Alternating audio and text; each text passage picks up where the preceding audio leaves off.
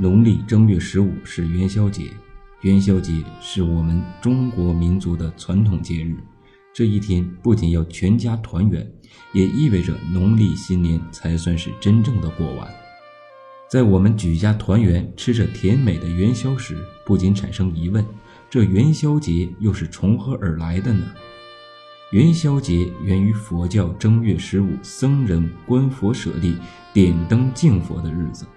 东汉明帝时期，明帝提倡佛教，听说佛教正有正月十五僧人观佛舍利、点灯敬佛的做法，就命令这一天，无论是皇宫还是寺院，都点灯敬佛，令士族庶民都挂灯笼，也就形成了元宵赏灯。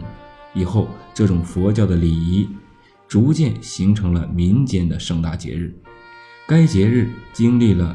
由宫廷到民间，由中原到全国的发展过程，在汉文帝时已下令将正月十五定为元宵节；汉武帝时，太一神的祭祀活动定在了正月十五。太一即为主宰宇宙的一切神。司马迁创建了太初历，已经将元宵节定为了我们中华民族的重大节日之一。元宵节的节期与节俗的活动是随着历史的发展延伸而扩展，也就是节期长短而言，汉代才有一天，到了唐代已有三天，宋代时期则长达五天，明代更是自初八点灯，一直要点到正月十七夜落才算是落灯，整整十天，与春节相近，白昼为市，热闹非凡。夜间燃灯，蔚然壮观，特别是那精巧多彩的灯火，更使其春节的活动增加了很强的氛围，同时也将春节的气息推向高潮。至清代，又增加了舞龙、舞狮、跑旱船、踩高跷、扭秧歌等百戏的内容，只是节期缩短为四到五天。传灯的含义。很多人都听说过啊，今天要传灯的一个词汇，尤其是在佛教当中，《景德传灯录》《东义传灯录》《延宝传灯录》《传灯法师列传》《天圣广灯录》等等等等一系列的，都是以传灯为命名的典籍也是非常多的。为什么要以传灯而命名呢？《般若经》中所记载。诸佛弟子凡有所说，一切皆成佛威神力，与诸法性常不相违。所以有这样的一个说法：精进修学，正法实性，故佛所言如传灯照。这是佛经之中相当记载传灯的最初的一个概念，即把佛法一代代的传承下去。传法于他人，又如灯灯相传，心心相应，故名为传灯。能够破除黑暗，如灯可以照亮万物，将法传下去，就如同把解脱的光明传给弟子。所以便有了传灯的这样的一个比喻。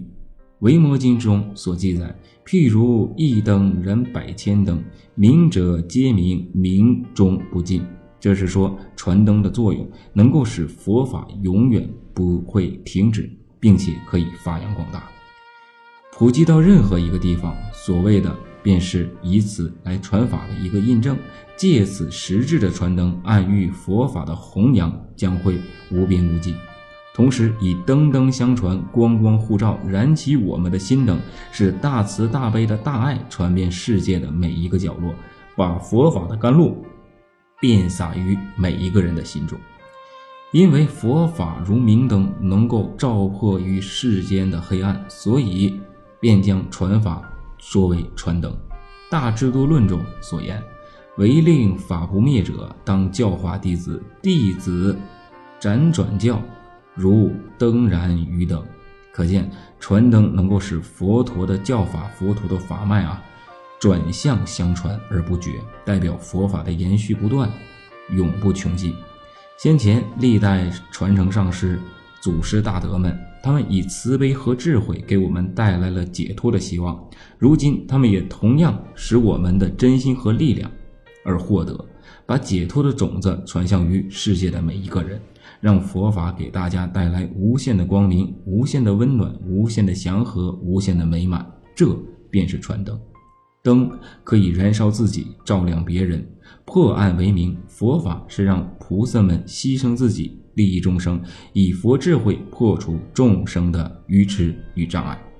传灯法会便是把这种现象啊，实现了一种具象化的状态，以实际的形式表达了出来。大家手捧莲花灯座，相互传递，将光明传向四方，象征着释迦牟尼佛的智慧光明普照十方。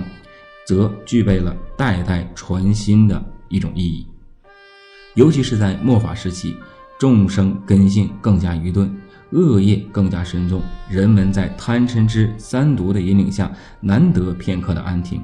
只有传灯与光明，才能照破黑暗颠倒与我执，开发出我们的智慧，坚定我们的圣洁。有灯的地方，诸佛菩萨自然可以自然摄受。